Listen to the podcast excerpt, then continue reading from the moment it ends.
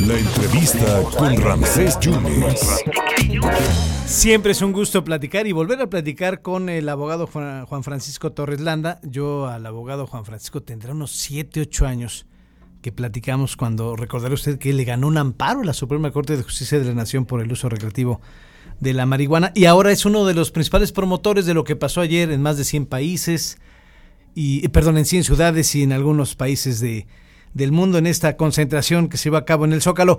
Abogado, muchas gracias, muy buenas tardes, gracias por la oportunidad. Eh, platíqueme cómo vio una evaluación de lo de ayer.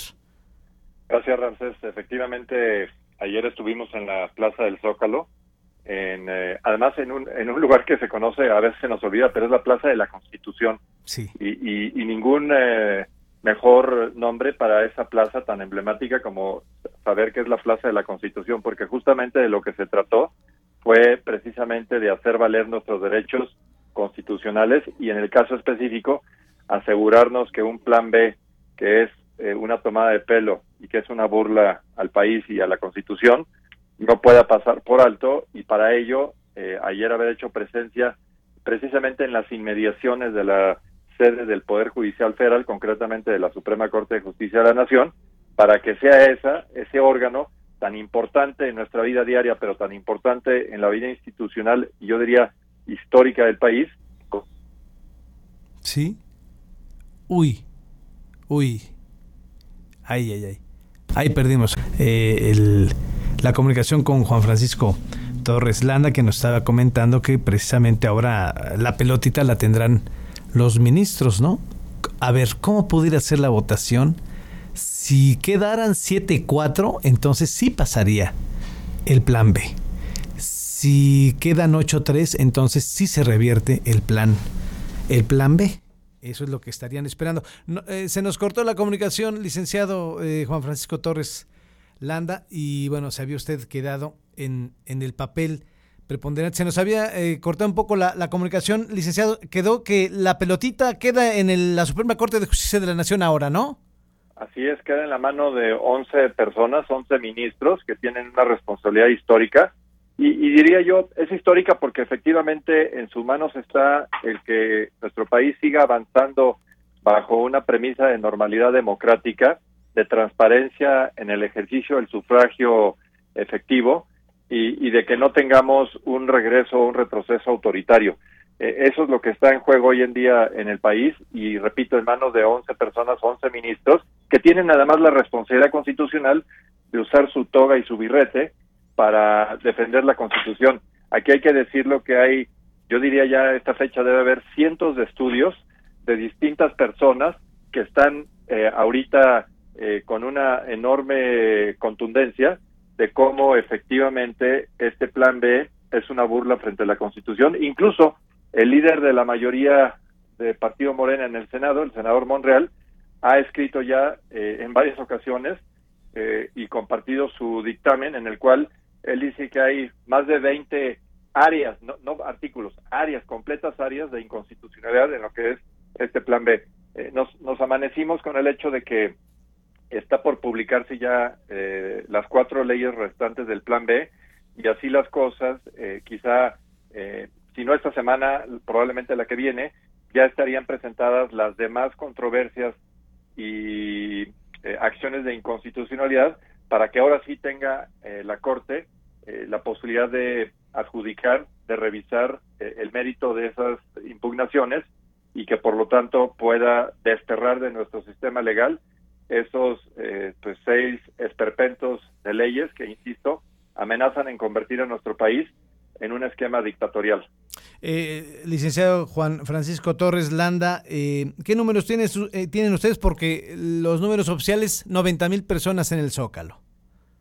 Mira, este, esto de los números, yo no sé si es un ejercicio de a ver quién es más ridículo este, en cuanto a los cálculos oficiales, porque yo te puedo decir que Fíjate, es muy curioso, cuando ellos hacen conciertos en la plancha del Zócalo, sí. y para ello hay que tomar en cuenta que ellos le roban al Zócalo unos 20, 30 metros porque ponen unos enormes, este, digamos, templetes y espacios, porque además hay que decirlo, cuando ellos hacen concentraciones, eh, con nuestros con nuestro erario hacen todo ese equipamiento y además traen un, un grupo musical, ¿no? Entonces, uno no, sabe si uno si es una concentración o más bien es un espectáculo público con cargo al erario federal eh, y nos dicen que es síntoma de, de, la aprobación de la de la población, ¿no? Este, lo pongo en entredicho, obviamente, pero cuando hacen ese esquema, y repito, y le roban una buena parte al Zócalo, ellos dicen que le cabe al Zócalo 300 mil personas, ¿ok? Eso es bajo sus propios cálculos. Ayer no, no le robamos un, un metro al Zócalo y la gente no cabía y sobre 20 de noviembre, 5 de mayo y otras de las eh, calles que se eh, colindan, digamos, con el Zócalo, no cabía la gente. Entonces, es, vaya, el que nos diga que hay 90 mil personas, bueno, ya no se fueron al extremo de Martí Batres, que la vez pasada nos dijo que éramos 16 mil. Obviamente multiplicaron 16 mil, pues había en una cuadra. Este, pero repito, aún la cifra de 90 mil eh, digo, los hace ver pues realmente como algo cómico, algo falto de seriedad, porque además nadie que de los que estábamos ahí eh, se va a creer una cifra como esa.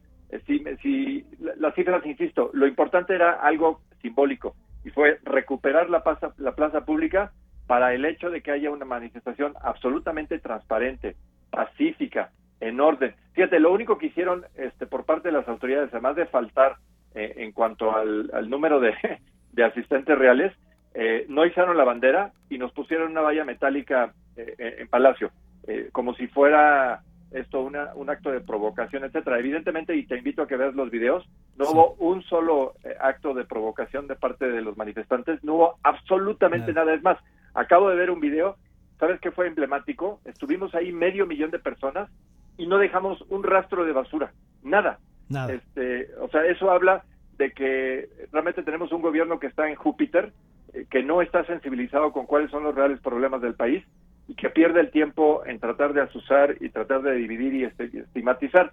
Y de paso, incluso hasta ahuyenta inversiones extranjeras. Imagínate, el tiempo dedicado este, que podría ser para realmente resolver los problemas del país, ah, no, para estigmatizar, para romper la democracia, para de alguna manera atacar a los que piensan distinto y de paso, si, si puedo destruir un, un proyecto de inversión extranjera, pues ¿por qué no? Es algo que, que me dé el tiempo para perder las mañanas, ¿no? Y, para cerrar, Eliseo, de agradecerle siempre su, atención, estuvieron circulando algunos videos del periodista Álvaro Delgado donde se veía filas de, autobuses eh, dando a entender que llevaban a la gente al Zócalo. Mira, este, a ver, también es, otro tremendo engaño. Evidentemente, si, por ejemplo, tú ves, Paseo de la Reforma estaba cerrado porque no había, eh, bueno, hay el Paseo Dominical, etcétera, y había varias zonas de que estaban cerradas eh, cerraron un par de estaciones del metro, etcétera. Entonces, pues tuvimos que organizarnos muchos ciudadanos para que de alguna manera pudiéramos llegar. Pero lo que le invito al señor Delgado a realizar es que me pruebe que había una sola persona que hubiera sido pagada por llevar. Este, los que fuimos en camiones, yo fui en un camión, yo pagué por mi transporte. A mí nadie me sucedió, nadie me dio una torta, nadie me dio nada. Entonces, creo que el señor lo que falta, la verdad, es por supuesto que teníamos que llegar en camiones, ni modo que todos llegáramos este, caminando de, de, 20, 30 o 40 kilómetros a la redonda. Tiene que haber un medio de transportación. Como la ciudad no nos habilitó esa parte o no es suficiente, pues tuvimos que llegar de alguna manera. Pero yo te invito, insisto, a que este señor nos pruebe que hubo una sola persona que hubiera estado pagada o que repartimos tortas eh, o similares. No hubo nada eso es tratar de engañar a, todo, al, público y en este caso a nuestros amigos en, el interior de la República, de que hubo algo para traer, digamos, gente artificialmente al Zócalo. Eso no sucedió. Lo que pasa es que como ellos están acostumbrados a hacerlo de esta manera, piensan que es la única forma de llenar el Zócalo. Y ayer, pues, lamentablemente para ellos, se quedaron, digamos, con las ganas de ver el Zócalo vacío. Y no lo vieron vacío. Este, no cupimos, como dijimos y lo repetimos hoy, nos faltó Zócalo, porque habíamos más personas que lo que el Zócalo toleraba en cuanto a capacidad de personas. Durísimo el presidente hoy en la mañanera, durísimo contra el ministro en retiro, durísimo contra la periodista Pajés, eh, de conservadores, pues no, no habló, habló de farsantes, en fin, eh, durísimo los comentarios en torno a lo de ayer. Durísimo, pero te diría, a mí me parece que es, insisto otra vez, entre cómico y, y de tragedia, porque quizá el señor no, no entendió bien qué fue lo que hizo el primero de diciembre de 2018. Él eh, juramentó y prometió cumplir con la Constitución. Y parte de cumplir con la Constitución es que tendría que haber sido, cosa que no ha sido, y por lo visto no lo será, presidente de todos los mexicanos. Eh, él sigue en campaña eh, y, está faltando a su mínimo respeto, insisto, a la investidura, que se traduce justamente en que él es presidente de todos los mexicanos no de una facción, no de los que lo favorecieron, no de los que lo alaban, etcétera. Él es de todos, pero esa eh, pues cuestión que sería muy sencilla para la mayoría de cualquier persona que asumiera ese cargo, el señor no la entendió, insisto, y por lo visto no lo va a entender. Eh, pero lo bueno es que nos quedan ya solamente, pues, ¿qué serán? ¿18 meses? Sí. Menos de 600 días eh, para que esta pesadilla termine y, y, podamos reconstruir el país a partir de la enorme debacle que ha significado esta cuarta deformación eh, y un gobierno federal, y repito, que no hace sino acumular malos resultados. Licenciado Juan Francisco Torres Landa, muchas gracias por la oportunidad de platicar con usted. Gracias. Estoy siempre a tus órdenes. Saludos a Veracruz. Muchas gracias al licenciado Juan Francisco Torres Landa, uno de los promotores de esta marcha, defendiendo el voto en el Zócalo y en más de 100 ciudades. Yo dije países, no, no en 100 ciudades, en 100 ciudades. Y en, en Francia, en Estados Unidos y en Alemania y en España también se llevó a cabo esta, esta concentración. El abogado Juan Francisco Torres Landa.